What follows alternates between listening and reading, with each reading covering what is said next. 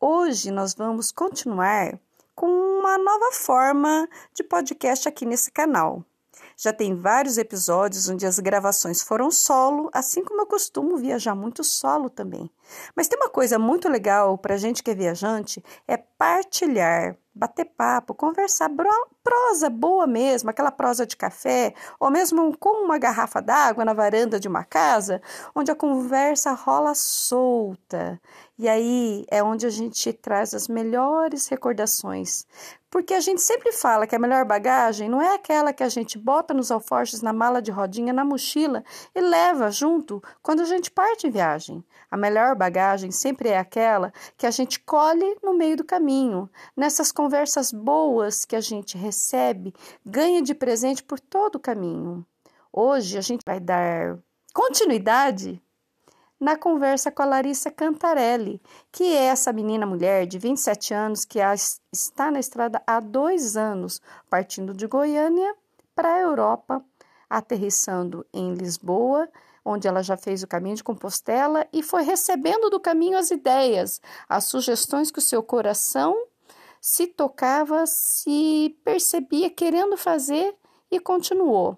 Uma das coisas que a Larissa queria fazer era chegar na Itália, que era a cereja do bolo dela. E quando ela chegou lá e fez a sua viagem pela Itália, ela percebeu que tinha muito mais a percorrer.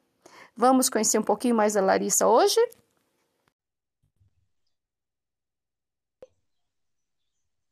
Oi! Tá pronta? Oi, Sim. Então vamos lá. Vou fazer a introdução. Bom dia! Hoje nós estamos aqui novamente com a Larissa Cantarelli. Nós fizemos outro episódio onde ela deu uma geralzinha, ela deu um, um panorama geral da viagem dela, que iniciou há dois anos atrás, agora no início de abril, ela completou dois anos de estrada, quando a Larissa partiu do Brasil, de Goiás, e aterrissou em Lisboa, em Portugal, para iniciar uma viagem que ela não sabia muito bem ao certo se ia durar alguns meses, quanto tempo mais, e hoje ela já está há dois anos na estrada.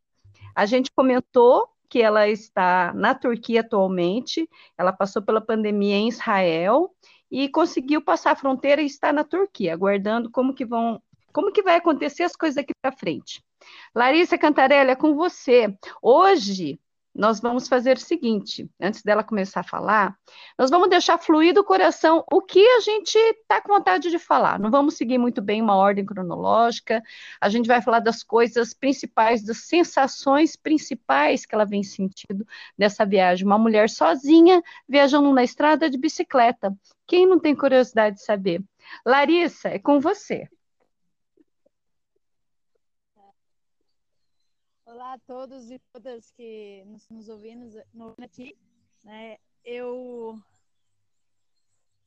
eu estou agora na Turquia, justamente em Capadócia, Goremi. E uh, já começando a ficar melhor, porque antes uh, tive um período rigoroso de inverno, frio, neve, chuva, mas agora está começando mas três dias atrás eu já estava é, é, nevando aqui e por, por, por, no entanto eu estou parada que eu não consigo pedalar por agora mas eu estou me organizando aqui para continuar a pedalar aqui na Turquia mesmo. Ô Larissa, e... faz quanto tempo que você parou na Turquia? Nossa, eu cheguei na Turquia em setembro de 2020 e eu cheguei na capital Ankara e pedalei até Capadócia. E aqui na Capadócia, quando eu cheguei, eu apaixonei por esse lugar. Primeiro que é um lugar mágico, né? É um lugar histórico. Então, aqui tem voos de balões, que faz com que a cidade fica bem charmosa. Mas aqui tem vários, vários vales que é possível caminhar e também é possível andar de bicicleta nesses vales. Esses vales têm umas formações rochosas bem diferentes. Né? É, eles costumam dizer que são formações rochosas que parecem tipo nos chaminés. E essas formações rochosas elas são foram feitas há milhares de anos, né, pela é, questão da água e o vento.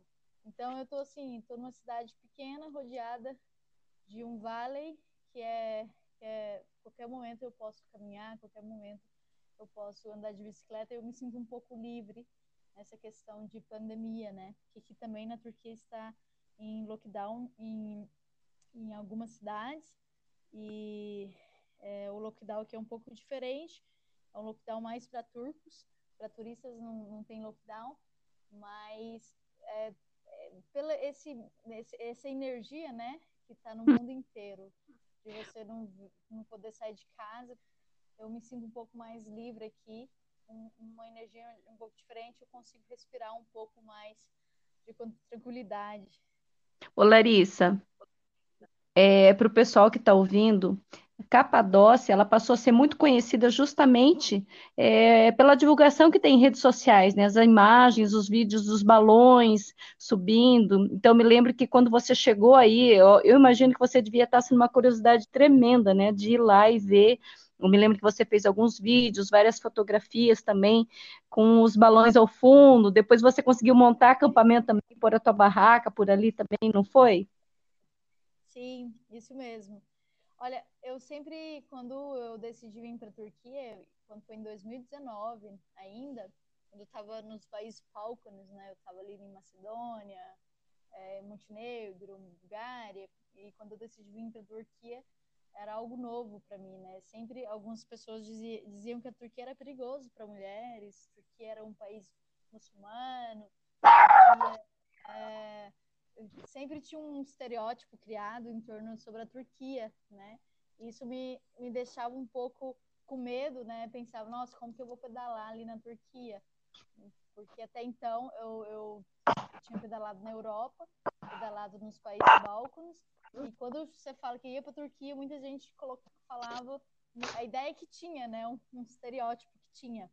Mas quando eu cheguei aqui na Turquia, eu vi totalmente diferente, né? A, a hospitalidade, quando você fica mais tempo num país, você consegue entender a cultura, como que as pessoas vivem naquele lugar, naquele ambiente, né, e tudo mais. Então, é uma vivência, né, é, cultural, uma vivência gastronômica, uma vivência com outro aqui, de você tentar entender o outro, até a, o idioma do outro, né, que eles falam turcos, e você começa a compreender que não é, não é nada aquilo que você imaginava, né? E não é nada aquilo que a mídia diz ou os estereótipos das pessoas dizem sobre isso. Então, a Capadócia, a primeira vez que eu cheguei na Turquia, eu não, não cheguei na Capadócia, eu cheguei em 2019, eu cheguei até na costa da Turquia. E depois eu mudei de plano do nada, assim, e fui para Israel, que eu peguei um voo para Israel. E aí em Israel fiquei um tempo, né? Por conta. Quantos meses? Fui... Em Israel fiquei dez meses. É praticamente desde a pandemia é. dá uma acalmada, né? Sim. Olha, para ser sincero, dois, é dois anos de viagem é, de bicicleta, mais um ano pedalando e outro ano enfrentando a pandemia. É então, é. assim, no, no, tô com dois anos e um ano pedalando, né? Mas estou em é. viagem também, né? Então, para quem não sabe, né, ou para quem já acompanhava o ciclo Viajantes, que a gente sempre seguia, ou pelas redes sociais, ou por canais de podcast também, que a gente sempre acompanhava, né, o pessoal que estava por aí na estrada, a Larissa foi das poucas que conseguiu continuar na estrada. A maioria acabou tendo que voltar para o Brasil, porque os países iam fechando, iam colocando condições, restrições, então, a grande maioria voltou para o Brasil e a Larissa permaneceu. Ela até contou para a gente no outro episódio que ela conseguiu trocar hospedagem né, por, por trabalho e ela permaneceu em Israel.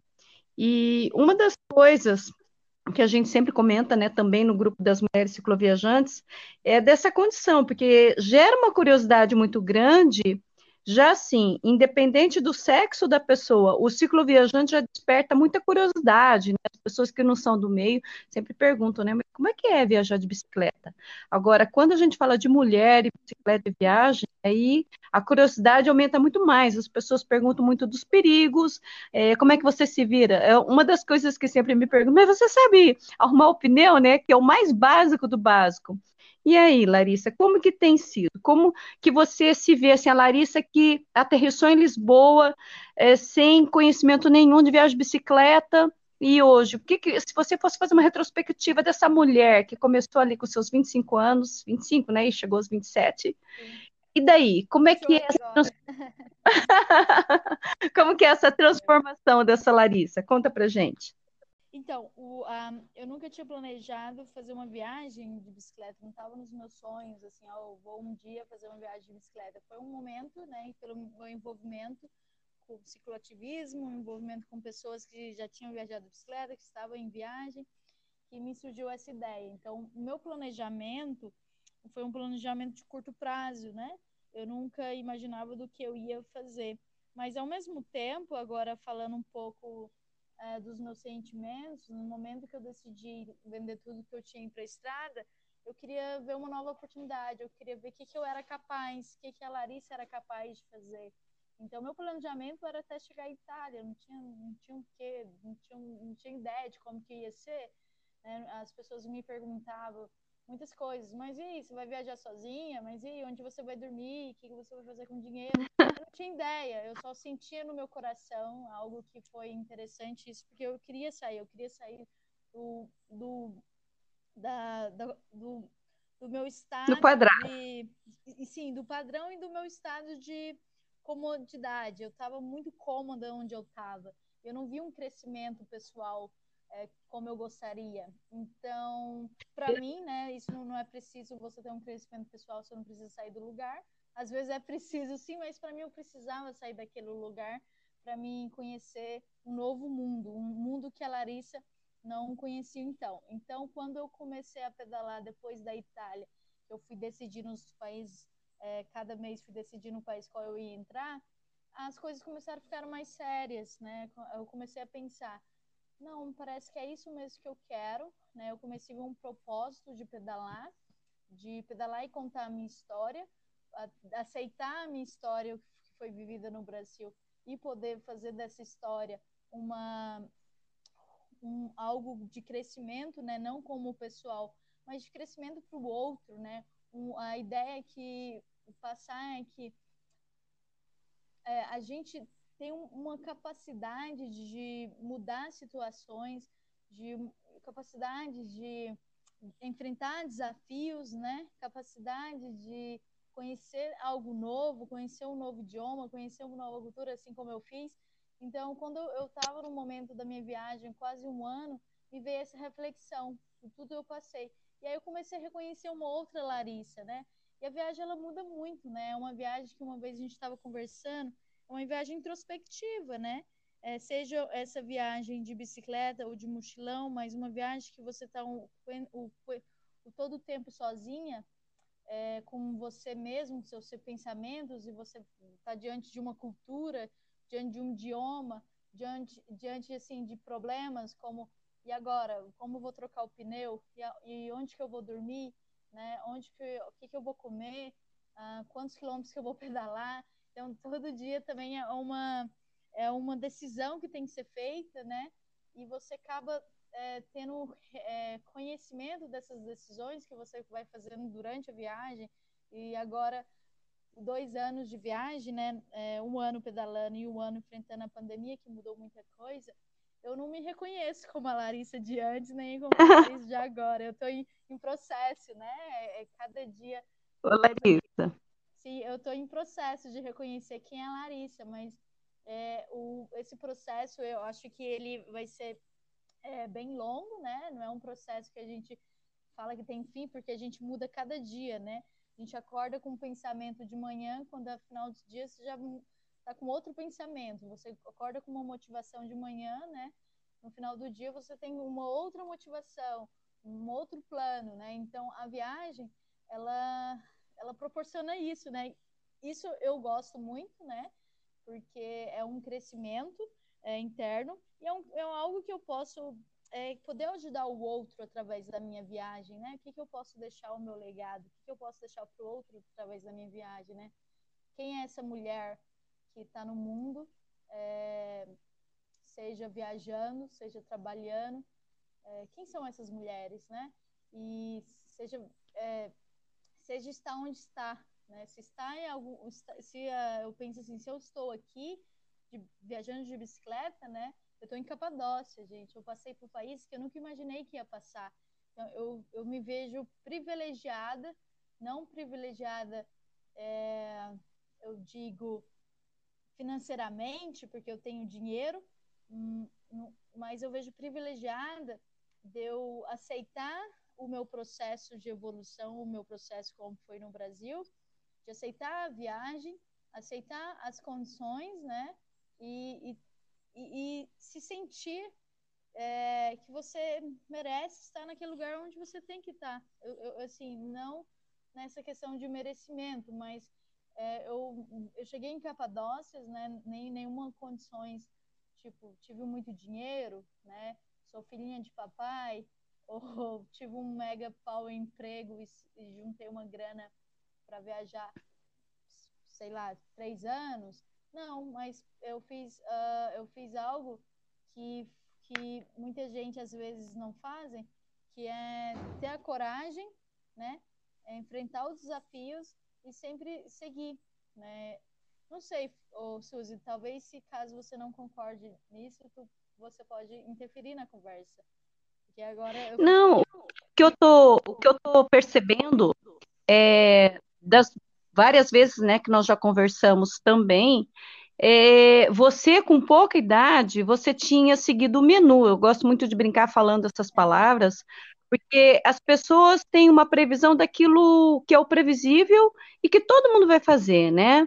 É, você contou para a gente no outro episódio, você casou, depois você divorciou, mas você teve uma sucessão de etapas, fez a faculdade, se formou, montou o teu negócio e estava ali com aquela vida assim, no quadradinho mesmo, naquela coisa previsível, estava tudo certo. Tipo, nossa, é, realizei as etapas, como se fosse aquele joguinho que você pula as etapas, passa as etapas, passa as etapas, e aí de repente estava tudo feito. E daí? O que que tem agora? E quando eu vejo você falando agora de tudo que você fez, eu vejo assim, que a gente numa rotina onde a maioria das pessoas está e que muitas vezes é o necessário mesmo da gente passar, ah, o que dá a cor para a gente é o novo, né? O desafio, alguma coisa que a gente nunca experimentou e muitas vezes a gente vai fazer ou no novo trabalho, ou porque tem um filho na família, uma criança nova, ou um desafio de é, mudança de cidade. E nós que somos da estrada, a gente vivencia muito isso na estrada. Então, muitas vezes a gente espera um final de semana, um feriado ou as férias, vai viajar e experimentar coisas novas. E quando você decide para a estrada por tempo indeterminado, como você fez, essa vivência dessa experiência do novo, você passa a ter todo dia. E é onde justamente as pessoas têm aquele aquele freio, né, puxado, porque não sabe lidar com o novo, sempre fico com medo, mas e daí? Que nem essas perguntas que a gente fala, mas e se você furar um pneu? Mas você estudou aquela cidade que você vai passar? Mas e se acontecer isso? Você não tem medo? Você é mulher, você não tem medo de assédio? Você não tem medo de um acidente? Você não tem medo da neve, do frio? Então, muitas vezes o que eu vejo é que as pessoas é, optam pela inércia, né, elas não vão para ação, ficam com medo do novo, com medo daquilo que elas não sabem o que vai acontecer, elas não vivenciam e não deixam acontecer, elas não vão enfrentar isso. E a partir do momento que você for viajar, você está vivendo isso todo dia, você nunca sabe o que vai acontecer no amanhã, né, Larissa? Uhum. E você vai indo. Sim. É, é, é, é uma para mim, né, na minha visão, eu vivo no meu mundo, né? Que é cada eu penso que cada um tem seu mundo, né? Cada um tem suas seus limites, é, seus sonhos, suas, sua forma como quer viver, né? E assim a minha essa forma que eu descobri, né? É, viajando me, me trouxe quase um vício, né? Porque eu, todo dia eu quero ver novo. Todo dia eu quero aprender. Eu tenho uma ânsia dentro de mim mesma que é entender o, o, o eu e o outro, né? O que, que eu posso é, aprender com o outro, o que, que eu posso deixar para o outro e o que, que eu posso é, vi, vivenciar essa vida, né? Que a gente tem que estar tá no presente, né? E não só não pensar no passado, em só ficar pensando no futuro. É, é, é essencial, né, o passado e o futuro, mas às vezes, às vezes a gente coloca é, esses planos ou, ou até um pouco da felicidade sempre no futuro, né? E esquece o que está presente agora, né? Então, eu tento, né, me reconectei antes no que eu não fazia no Brasil era meditação, eu não lia muito, é, não sabia muito sobre história, né, nem sobre geografia nem nada. E agora na viagem o que me proporciona fazer é isso, né, tá conectada é aquilo que foi um pouco perdido ou aquilo que eu, que eu até às vezes era irreconhecível para mim, que não era tocável, né? E agora eu, eu tenho crescido muito nessa questão de, de tentar meditação, a meditação, de tentar ter um ritmo de leitura, tudo mais, que isso me faz, eu vi que isso me faz feliz, né? Então você começa a ver o que te faz feliz, o que te faz, o que faz sentido para você, né? O que te move, né? Então acho que é, é bem profundo, né? Se a gente for entrar nessa conversa aqui, a gente fica horas, porque são sentimentos, são emoções. Mas eu, eu vejo assim, e a mulher viajando no mundo sozinha, né? Primeiro que eu, Larissa, penso que eu não tô sozinha, né? Eu meu, meu tenho até um, pro meu nome do projeto chama Gira Só, né? Gira, gira uhum. e só a ideia de girassol, mas é gira só, que eu, ao mesmo tempo eu não tô só mais, né? Eu tô, eu sou, eu sou uma pessoa que tô o tempo todo ao redor de mulheres que estão me acompanhando, né? É, no, seja no Instagram, seja no grupo do WhatsApp, no Facebook, seja mulheres aqui que eu conheço, são mulheres que estão comigo, é, não de forma física, mas de forma energética, que eu acredito, e mulheres que, que, que, que eu sei que, que, que a minha presença faz a diferença, né? Então, eu brinco que é girassol, mas não girassol. É, é, é com elas, né? Girassol e com elas, né? Que são todas essas mulheres que estão presentes de forma energética, né?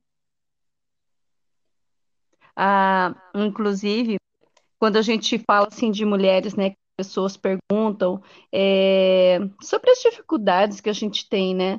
A gente percebe assim que muitas preocupações que as pessoas têm e não encaram de realizar seus sonhos, ainda você esclarece bem que você não tinha em mente, né? Muitas pessoas partem por uma viagem porque é um sonho de muitos anos, vai planejando. E você teve assim um momento onde você decidiu fazer algo e você nem sabia exatamente o tamanho dessa viagem. E acabou que já está há dois anos. É, uma das outras coisas também que eu estava pensando enquanto você estava falando assim, é, cada coisa que você foi enfrentando a cada dia. Por exemplo, você estava falando da viagem, né? E a gente, quando viaja de bicicleta nesse formato, acaba mostrando situações que tem pessoas que já falam assim: Deus me livre, viajar só em cima de uma bicicleta. Quantas roupas você leva? E uma das coisas que me chama muita atenção, que você faz muito, e todas as pessoas que estão aí que a gente acompanha. A barraca. Larissa, você já acampava antes de você viajar para essa, essa viagem? Não, eu não acampava no Brasil. Olha, pra, pra, eu acho que tem uma grande diferença em quem era Larissa no Brasil e quem é Larissa agora. Eu... Não, e é legal você falar isso, porque muita gente acha que você já tem que ser eh, essa pessoa, que nem eu sempre né? acampei. Uhum. É, por exemplo, eu sempre acampei desde menina. Então, essa passagem para acampar, indo de ônibus, de carro, em grupo, ou sozinha, e transferir isso para bicicleta, não foi assim tão uma coisa assim tão radical. E muita gente pensa assim, nossa, jamais vou conseguir. A bicicleta já parece um desafio à parte. Sim. Mas essa coisa, você dorme no chão, como que você dorme? Porque quem nunca acampou não tem ideia de como é que é. Às então, vezes, que nesse final de semana esse final de semana eu fui com uma amiga mostrar um lugar para ela na beira do rio, tem umas cabaninhas. Ainda eu falei para ela: nossa, mil vezes acampar, é, dormir na minha barraca do que aqui. Eu me sinto mais confortável na barraca. Conta um pouco sobre a barraca, Larissa. Então é, é isso. Eu no Brasil não acampava, né? Fui, fui aprender a acampar durante a minha viagem, né? Tinha muita coisa no Brasil que eu não fazia, que eu comecei a fazer durante a minha viagem. Coisas assim que às vezes eu não sei porque eu não fazia, entende? Não tinha uma explicação. É, por exemplo, vou só um, um, exemplo aqui. No Brasil eu não comia ovo, para você ter noção. Eu fui comer ovo durante ah. a minha viagem. Eu passei mais de é, quase 20 anos não comendo ovo no Brasil. E aí na minha viagem ah. eu comecei a comer ovo. Aí você me pergunta, por que você não comia ovo? Eu não sei, não sei por que eu não comia ovo. Eu não gostava, mas era um gostava assim, tipo, não gosto, não tinha um porquê além do que não gostar. Era uma vez eu experimentei, não gostei, não comi mais. Só que a partir do momento que eu comecei a pedalar, eu estava com outros ciclistas e eles comiam ovo, né, no café da manhã.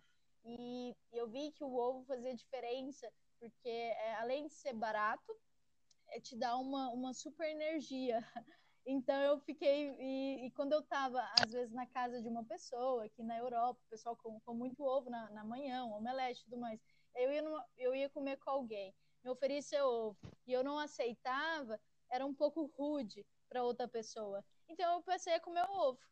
E aí agora eu, eu sou amante de ovo, como ovo, mas assim, olha que assim, a ideia que eu não fazia no Brasil, que era um pensamento tipo, não, não gosto, não gosto, mas tá, eu não pensei mais além, né? Por que, que eu não gosto, né? Não fui mais profundo. Então, viajar, acampar também, no Brasil eu não acampava porque não tinha muito tempo, não tinha muito é, é, pensamento, ah, eu vou ali num parque, quero acampar, vou fazer isso. E eu comecei a aprender a acampar com outros viajantes. Eu tenho a tenda, eu tenho um colchão pequenininho, né, que a gente chama mater, é um colchão inflável, pequenininho.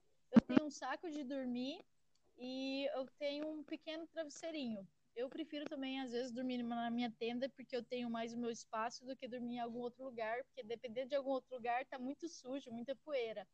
Então, na minha, eu durmo tranquilo na minha barraca. O colchão, ele é confortável, é um colchão para camping, né? Então, ele não é tão pesado e ele é super fácil de você encher ele, e aí você enche ele com a boca como se enche um balão. E é, é, confortável, assim, eu já passei muito já passei semanas acampando e, e assim, você vai, você também vai é, gostando, sabe? No início é meio que difícil, né? Você tem que pensar em tudo. Ah, mas e se fazer frio? É onde que eu vou dormir? É, que lugar que eu vou escolher para acampar? Mas aí depois você vai tomando gosto e você vai vendo que é super fácil no final, sabe? Depois no início é difícil, mas depois você vai vendo que é fácil. Eu geralmente eu busco lugares para acampar. Eu, eu geralmente sou uma pessoa que é, tenho medo. Eu tenho medo sim de pedalar, eu tenho medo sim de acampar. Eu tenho medo. Medo, eu, eu acho que o medo para mim é uma coisa boa porque me faz estar tá sempre alerta. Porém, eu não deixo que esse medo ele me paralisa, né? Ou ele entre em pânico é um medo, eu tento controlar ele, eu tento ver o que está acontecendo na situação e sempre uso a, o meu sensitivo, é, o meu intuição. Intuição, a minha intuição, isso mesmo. Então, assim, uhum. quando eu vou acampar, eu estou pedalando, geralmente eu tento achar uma área. Se é uma área verde, né, uma florestinha, eu tento achar uma, uma, um lugar que eu possa colocar minha tenda e as pessoas não veem a minha, minha tenda. Ou se não, eu geralmente procuro um posto de gasolina, porque tem pessoas em volta. Uh, ou uhum. posto, posto policial, que tem pessoas em volta.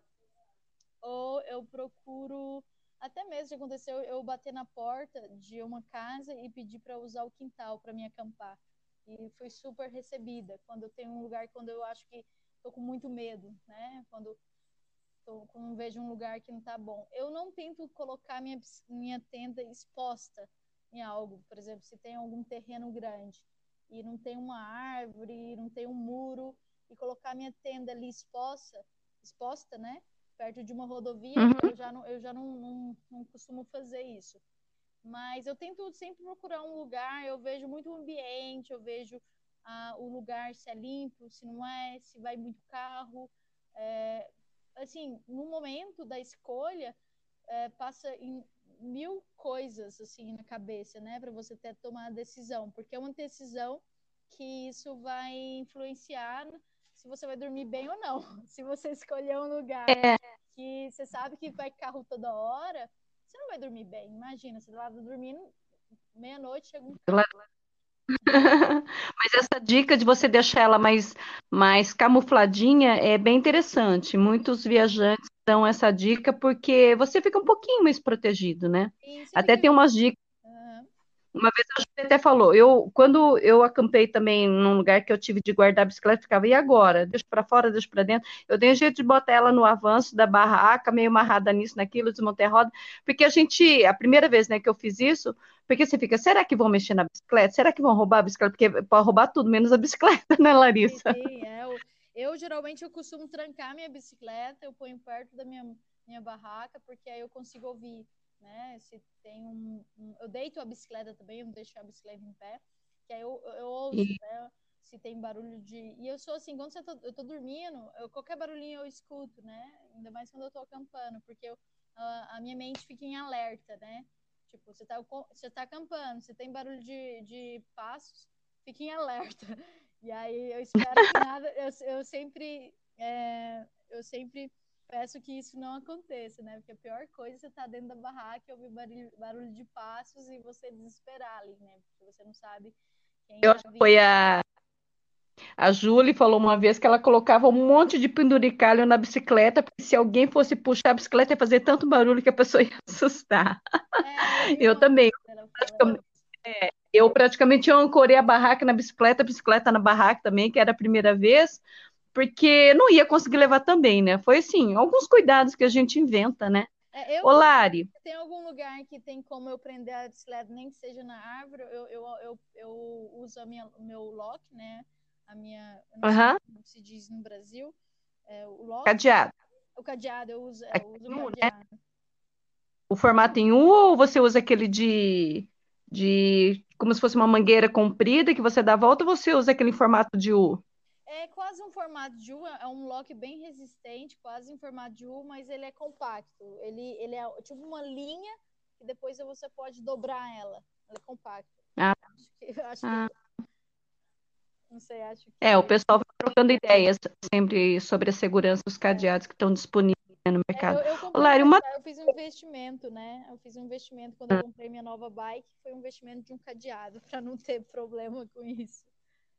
Tá certo. Porque eu, quando eu saio, mesmo em pedalada, eu sempre levo. Tem gente assim, quando as pessoas estão mais preocupadas, né, em tempo, não tem esse espírito de cicloturismo, são preocupadas em fazer tempo, é, elas costumam depenar a bicicleta para ter menos peso para fazer o pedal.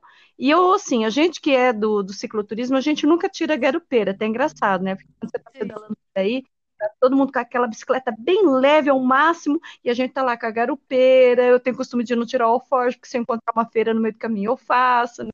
Então é muito engraçado. E o cadeado eu sempre levo, porque se aparecer uma situação de emergência, eu sempre falo assim: larga a bicicleta presa em algum lugar e volta a pé, volta de ônibus, de carona, é. e depois você vem buscar a bike, né?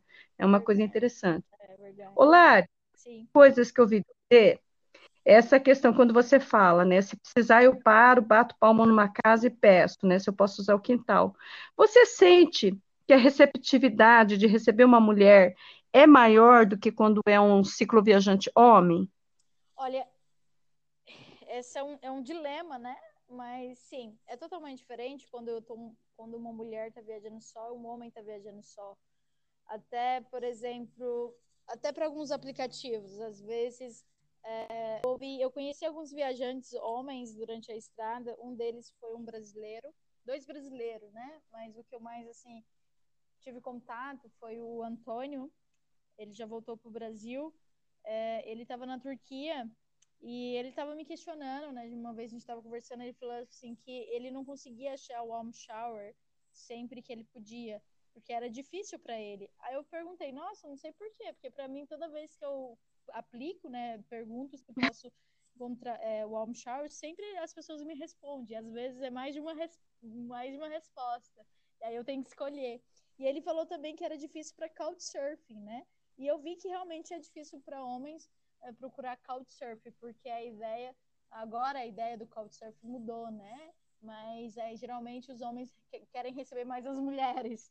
Mas é, eu vi essa diferença, sim, mas eu acho que depende do país, né? Alguns países aqui na Turquia, eu vejo que as pessoas são muito hospitaleiras, eu já vi é, homens serem bem recebidos, mas realmente a mulher é bem recebida. Eu, aqui na Turquia, dependendo de algumas cidades, os homens não falam comigo, né? Eles podem falar porque eu sou hum. turista, mas não tem esse o comum o homem ficar falando com a mulher, ou o homem tem amizade com a mulher, entende? Pelo, pelo, algumas cidades aqui na Turquia, viu, gente? Não é toda. Aqui na Turquia, ela é com questão assim do homem a mulher, a mulher é um pouquinho mais livre é, nesse, nesse, nessa ideia do muçulmano, né? Do islamismo.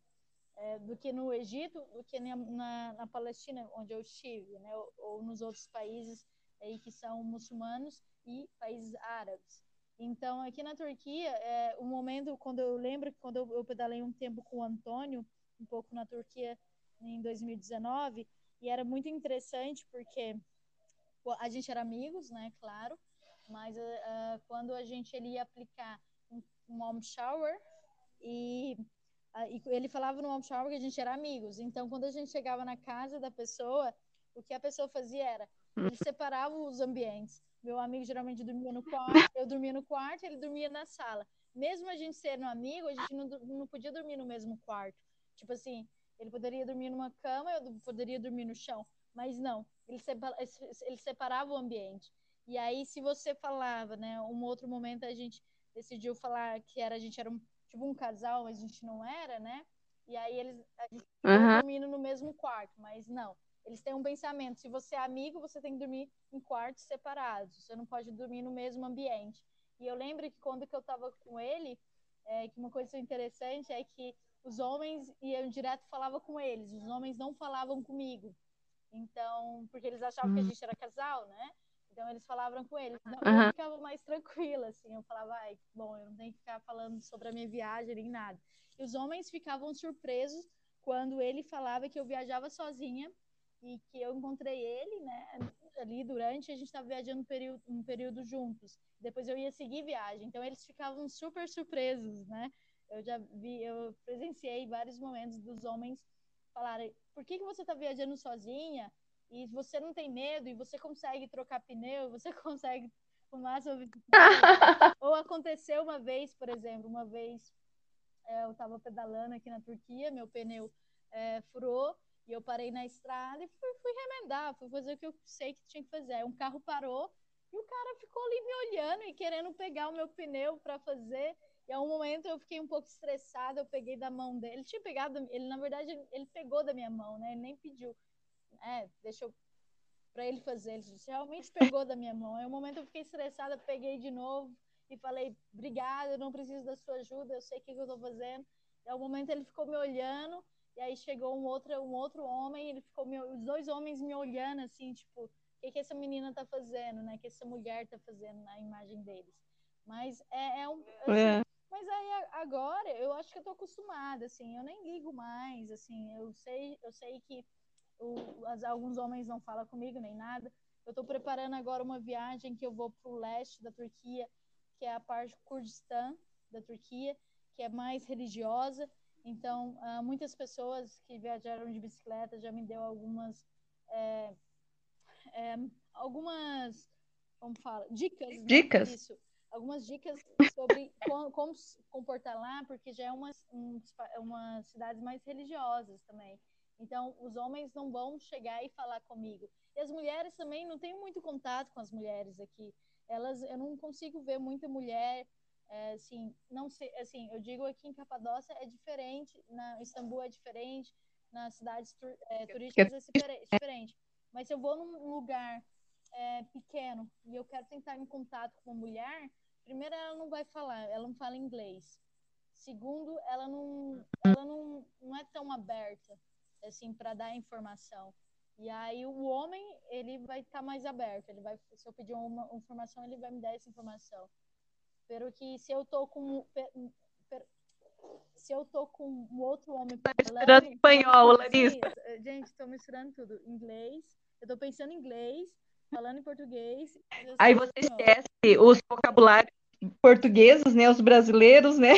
Olha, para ser sincera, eu não converso muito no telefone assim em português, né? Às vezes é por áudio e, e quando eu estou muito é, muito dentro aqui da, da, da minha rotina aqui, né? O tempo todo falando inglês, inglês, às vezes falando espanhol, que às vezes quando eu falo português eu confundo um pouco. Mas é isso. Mas quando você está pedalando com um homem aqui, uh, o outro homem, o local, vai falar com o, o que está te acompanhando, o homem. O homem não, se você está em casal, o homem não vai falar direto com você, né? Eu acho que algumas pessoas teve é bem essa experiência. Foi o Two for Trips, né? A Flavinha e o, e o Thiago. Flavinha? Thiago. O Thiago. E eu lembro, é. eu lembro que eu ouvi alguns podcasts deles sobre a Turquia, né? Antes de eu chegar na Turquia, eu ouvi um, alguns podcasts deles e eles, eu lembro um pouco é, dela falar disso, né? Que o, que o, geralmente os homens falavam mais com o Thiago. Larissa, você estava falando, né, do Tio for Trip, o Flávio, o Thiago. Não, eu ia brincar, eu acabei encerrando aqui porque eu fui aproximar como se eu estivesse fazendo um cochicho aqui com você. Você estava falando que a Flavinha falava pouco pela cultura na Turquia, dos homens é, procurarem se dirigir ao homem do casal para falar e em respeito à mulher, a figura da mulher dentro do país, né? E que você estava viajando com um amigo seu que não era um casal, mas é um casal de amigos, e eles entendiam que era um casal, então eles se dirigiam só ao teu amigo. Mas aí eu ia brincar falando assim, não, mas não precisava nem ser na Turquia, né, para todo mundo falar só com o Thiago, porque o falante do casal lá do tio Vardenha é o Thiago. É, Tiago, verdade. Eu lembro muito quando eles estavam fazendo uma. Quando eles estavam aqui, eles andaram, eles pedalaram também um pouco com o Israel. Isa, né? Isso. E a Flavinha eu lembro que eles falava. podcast. Nossa, eu, eu ouvi muito, né? ouvi o podcast dela. É, só o Thiago que falava, né? É, porque eles brincavam muito, né, no canal lá do Extremos com Elias, e assim, que os podcasts passavam de uma hora, duas horas, e o recorde foi um que fizeram os três, né? Mas a Flavinha deve ter falado cinco minutos no episódio inteiro. Sim. Que os dois falam Sim. pra caramba. Ai, é. figura. Bom, eu acompanhei eles bastante no podcast, Nossa, é me ajudou muito, né? Nossa, eu acompanhei é. o For Trip, Israel, a Julie, a Julie também, os últimos, né? Tinha o pessoal do início também, a Carol, tem a Ada Cordeiro também. Tem bastante personagem ali para você seguir, porque era uma coisa que alimentava, né? Alimentava antes de você pensar de estar na estrada, inspirava, dava um, um up, né, danado para a gente tentar acreditar aí também. Foi bem legal. Sim, é, é bacana, é uma inspiração, né? E a gente aprende muito ouvindo, né? Porque a gente uh, acaba ouvindo os, os países que eles passaram e a visão deles nos países, né? Para mim foi muito útil. Mas é isso, é um pouco que acontece isso sendo mulher sozinha pedalando, né? Eu acho que na Europa é muito seguro pedalar. Na, na verdade, gente, para ser sincero, mulher, para mulher não é seguro nenhum lugar. Porque se você é mulher, você está sujeito sempre a ter um assédio, você está sujeito sempre acontecer algo com você, entende? Então eu falo que não existe um país seguro nem nada. Mas assim, existe país que é seguro, mas eu, eu pode ser que aconteça alguma coisa ali, você tem uma, uma, uma uma experiência ruim, né? Então, assim, é, eu falo que se você sendo mulher, você está sujeita a tudo. Mas, claro, na Europa foi bem tranquilo, foi bem seguro pedalar como mulher. Uh, no, aqui na Turquia é bem seguro pedalar, não tive, não tive nenhum momento da minha viagem experiências ruins. É, aqui no Egito foi tranquilo, eu fui, fui seguida pelo policial, né, em toda a minha viagem. Foi um pouco diferente para mim, eu comecei a entender a cultura lá, lá no, você não vê mulheres pedalando e sequer mulheres sozinhas com uma bicicleta toda carregada. Você não vê isso lá. No Egito? No Egito, é. Então era, era normal eles te olharem, era normal eles te perguntarem, e era normal um pouco da cultura deles, é, tipo, eles perguntaram, ah, você é casada, se não é casada, casa comigo. Não é normal pra gente, mas acabava que era tantas pessoas falando, tendo essa mesma atitude que eu pus na minha cabeça que é normal para eles, né? A cultura deles. Mas eu também, assim, é, como se diz, você vai entendendo a cultura, quando mais você está imersa no país, na cultura, você, você entende a cultura e você acaba se comportando como a cultura deles, né? Tipo, tem países que eu não vou andar de shortinho, pedalando de shortinho de bicicleta, porque eu acho que eu tenho que respeitar a cultura daquele país, né? É importante você chegar no lugar, conhecer, saber quais são os costumes e se adaptar. Não é uma questão de você não ter a sua opinião própria ou a sua forma de ver, mas é uma questão de respeito ao lugar, para que essa interação entre o Isso, o viajante tá, ele é o, a pecinha nova no lugar. Então é importante fazer essa consideração ao lugar, ao respeito, à cultura, né, que está nesse país, né? Sim. Ô Larissa, a Europa, você pincelou isso aí. A cultura da bicicleta e do cicloturismo lá, ela é bem forte, né, Larissa? Muito forte, né? Na Europa, onde você vai, você encontra algum viajante. Eu, conheci, eu encontrei bastante viajante na Europa bastante viajante no Balcãs, né? Nos países Balcãs. E aqui também na Turquia. Na Turquia tem. Aqui na Turquia tem uma parcela grande de ativismo sobre a bicicleta, né? mais como esporte. É, eu passei algumas cidades que tem. É, por exemplo, em uma cidade aqui na Turquia chama Lula Burgas, é, perto da fronteira da Bulgária, eles têm um complexo grande ali para receber pessoas que estão viajando de bicicleta. É, e esse complexo, ele é financiado um pouco, eu acho que é para a rede pública deles ali, é uma incentivação pública. E ali eu fiquei um, uma semana ali nesse complexo, é um complexo grande, de uma são, são é um apartamento grande, né, uma estrutura grande que é para receber cicloviajantes, né? E, e aqui eu passei para algumas cidades também na Turquia que tem muito clube, né, associações de bicicleta. E, e nessas associa associações de bicicleta, eles, eles ajudam muito quem está viajando, né? Então, eu fiquei em uma outra cidade, eu fiquei num, numa cidade chamada Beyşehir, lá tem uma associação de bicicleta, e eu fui bem recebida lá, fui recebida até pelo um prefeito da cidade, e eles me alojaram lá dois, três dias, me mostraram ali todo o trabalho deles com relação à bicicleta. E aqui eu... Aqui Isso em que país? Hum?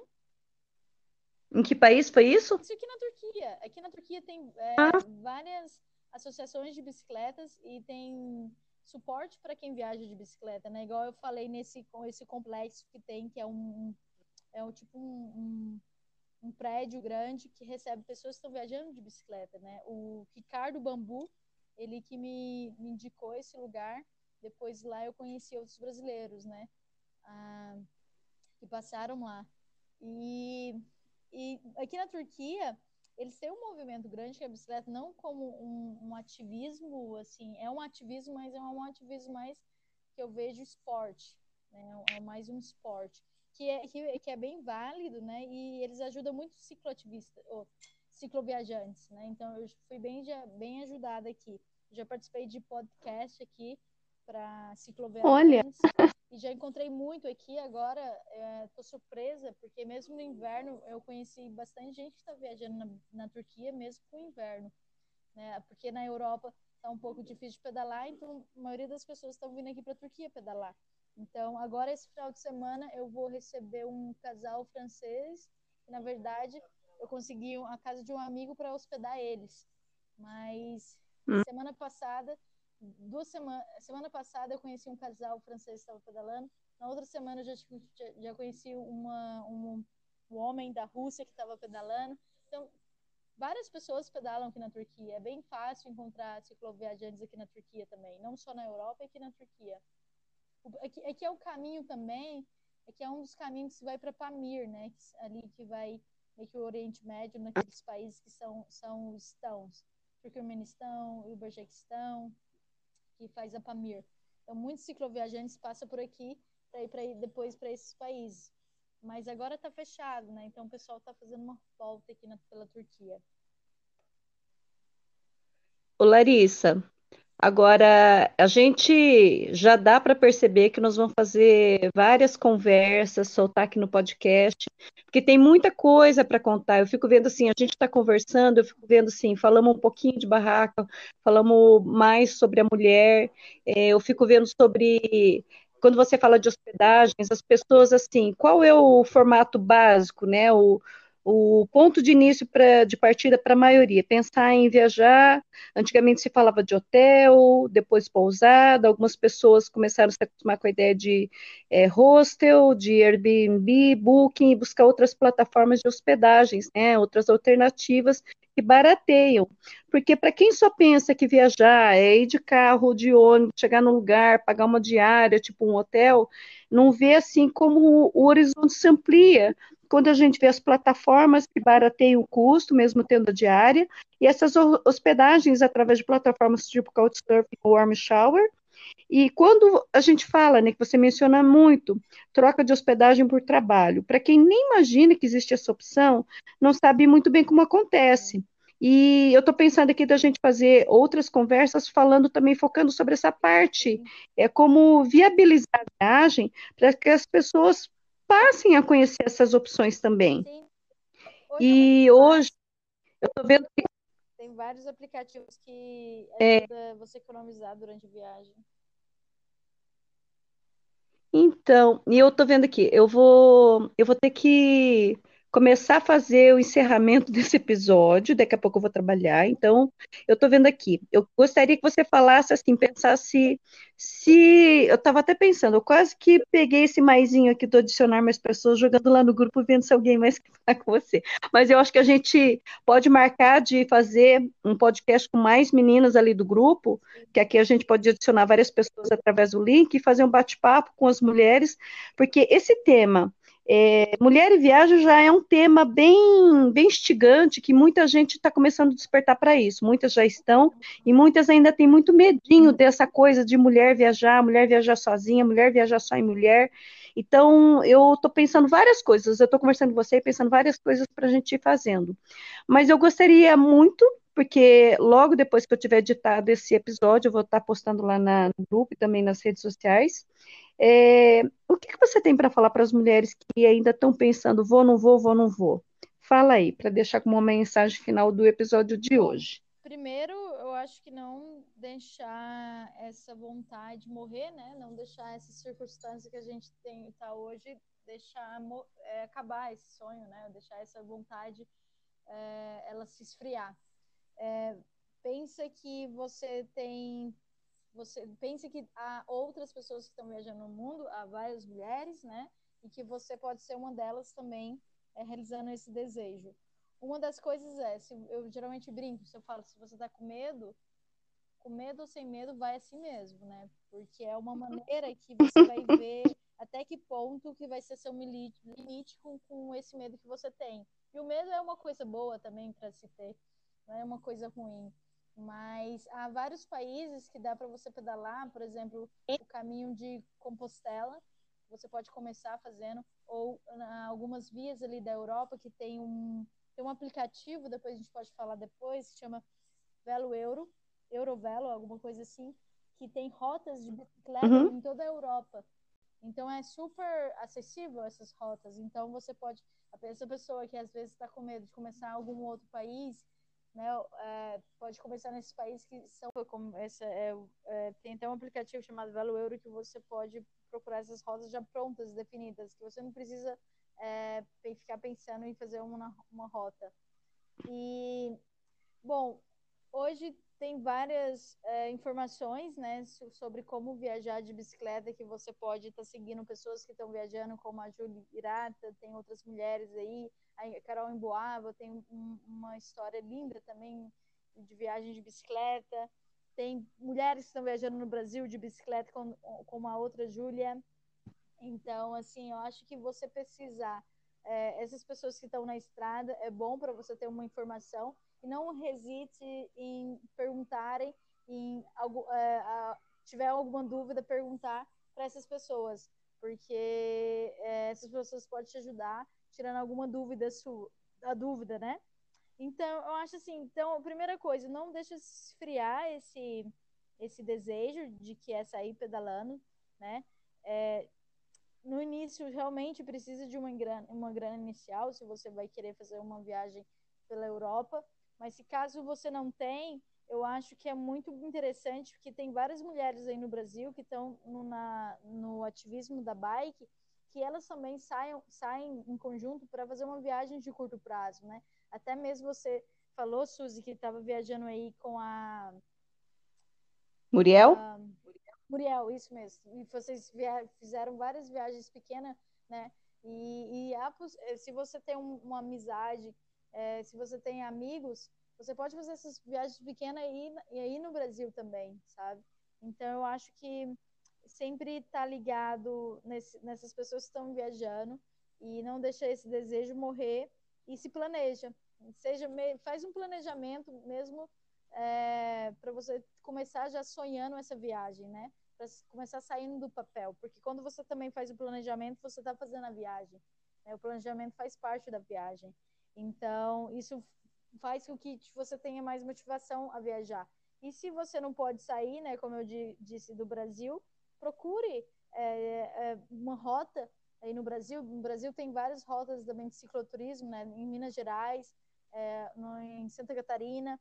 Então, procura tentar fazer uma rota aí no Brasil e também procura tentar achar uma companhia, que isso também vai te ajudar a ter um pouco mais de experiência. E isso, se você tem medo, a companhia vai te ajudar também a enfrentar o, não enfrentar o medo sozinha, mas enfrentar com alguém, né?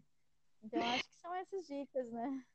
É, o que eu acho legal de tudo isso que você falou é que você pensa assim, assim como eu penso, não existe um, uma bula, uma receita única, porque você tanto pode é, pensar numa viagem maior, seja na Europa, hoje está um pouco difícil, é lógico, a gente sabe que falar, ah, vou fazer uma viagem na Europa está assim, totalmente inconcebível hoje, no dia de hoje, mas é algo a se pensar, e, e se nós estamos assim com fronteiras fechadas no dia de hoje, as opções dentro do Brasil, Santa Catarina, Minas Gerais, existem já vários, vários circuitos de cicloturismo, e fora isso, tem os finais de semana, que é a parte mais viável hoje, para quem está assim, começando a se embrenhar, pegar um, um conhecido, um grupo pequeno, ou para quem encara, vai sozinho, pega sábado, domingo. Eu falo muito assim para quem pergunta, né? Pega o sábado, vai até um lugar, dorme em algum lugar, volta no domingo. Então, para começar aí, então não existe assim, só aquele padrão, ah, vou tirar um ano sabático é, vou pegar um mês inteiro. Se for o final de semana, já é uma pequena. Eu brinco muito de botar nome nas coisas, né? Que é a mini ciclotrip. Você falou ali da Muriel. Deu para a gente fazer pequenas coisinhas ali de dois, três dias, aí é, é, é, um começo. E a outra coisa que eu achei legal você falar, se não, não ficar sozinho, vai com alguém. Oi? Isso não faz com esse desejo morre, né? Você está em movimento aí, mesmo é. movimento pensando na viagem, né? É, o mais legal que você fala aí, que eu acho que quem está ouvindo é para pegar de mensagem, né? Não deixa amornar, não deixa apagar, né? E, é, esse, esse lance, se você está com medo de ir sozinho, vai acompanhado. Consegue uma companhia, né? Seja, seja homem ou seja uma companhia, para que você enfrente juntos, né? Ah, e mais uma coisinha que eu lembro que você falou no primeiro episódio, é, você comprou a passagem, né? Quando você decidiu ir, né? Uhum. Uma data. Sem volta. É. é, eu acho que é isso que a gente tem que pensar, que nem as pessoas assim que não têm possibilidade de fazer uma viagem maior. Eu, quando eu recebo o calendário meu do trabalho, eu já vou assim direto nele, fico vendo onde são os feriados, que dá para dar uma emendadinha, que dá para pegar dois, três, quatro dias assim para tentar fazer alguma coisa. É, é, o planejamento é o primeiro passo, né, de viabilizar os sonhos, né, Larissa? Que o planejamento, é, a gente, assim, eu vou planejar a viagem.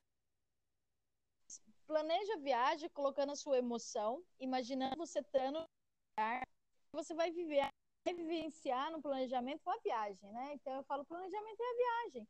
E aí quando você tem o com, e aí a coisa que eu falo isso não morra, se você vai sair do Brasil ou você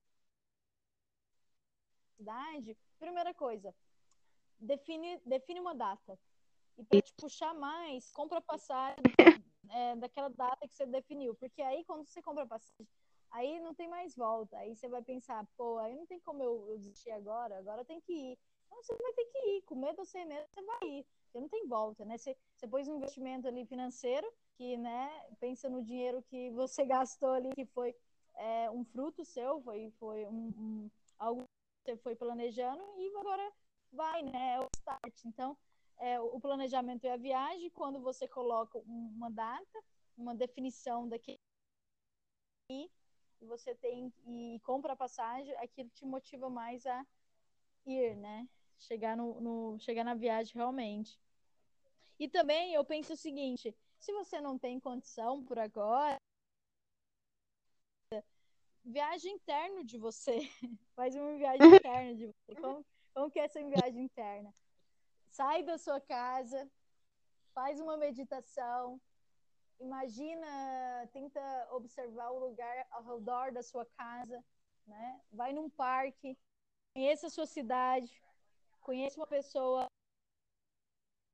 conversa, conheça um assunto diferente, lê alguma coisa totalmente diferente que você nunca imaginaria que ia ler, vê alguma coisa totalmente diferente que você nunca imaginaria.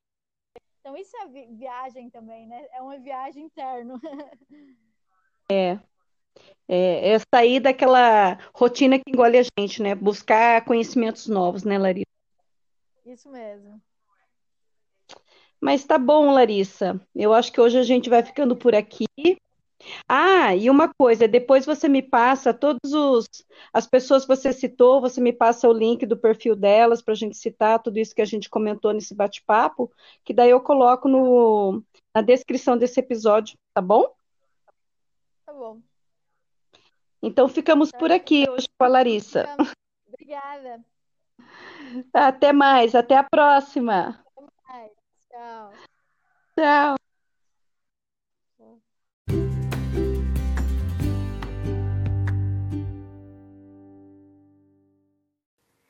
E aqui a conversa foi com a Larissa Cantarelli, do projeto Girassó, que ela explicou bem hoje, que não é exatamente um girassó, ela saiu sozinha, mas durante a viagem toda ela tem comunicado, tem conversado, tem conhecido pessoas que fazem o caminho dela nunca ser só. Larissa Cantarelli, que saiu de Goiás há dois anos atrás, que já viveu um pouco de tudo daquilo que é o previsível programado, desde se formar numa faculdade, numa graduação, design de moda, ter casado, ter descasado, ter montado seu negócio, ter vivido com uma certa estabilidade financeira que estava tudo muito bom. Mas aí alguma coisa faltou ali dentro do coração dela e ela partiu sem saber ao certo quanto tempo isso, durar, isso ia durar se ia ser coisa de alguns meses.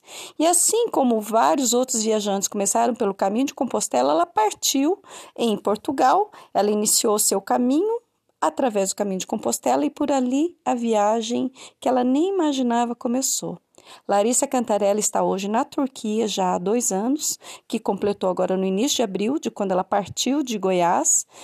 Passou dez meses em Israel quando a pandemia começou e no momento de abertura de fronteira foi para a Turquia, onde ela já está há seis meses, planejando um novo caminho por dentro da Turquia mesmo, até a coisa se estabilizar um pouco mais, ter a vacina e ela poder continuar a sua viagem.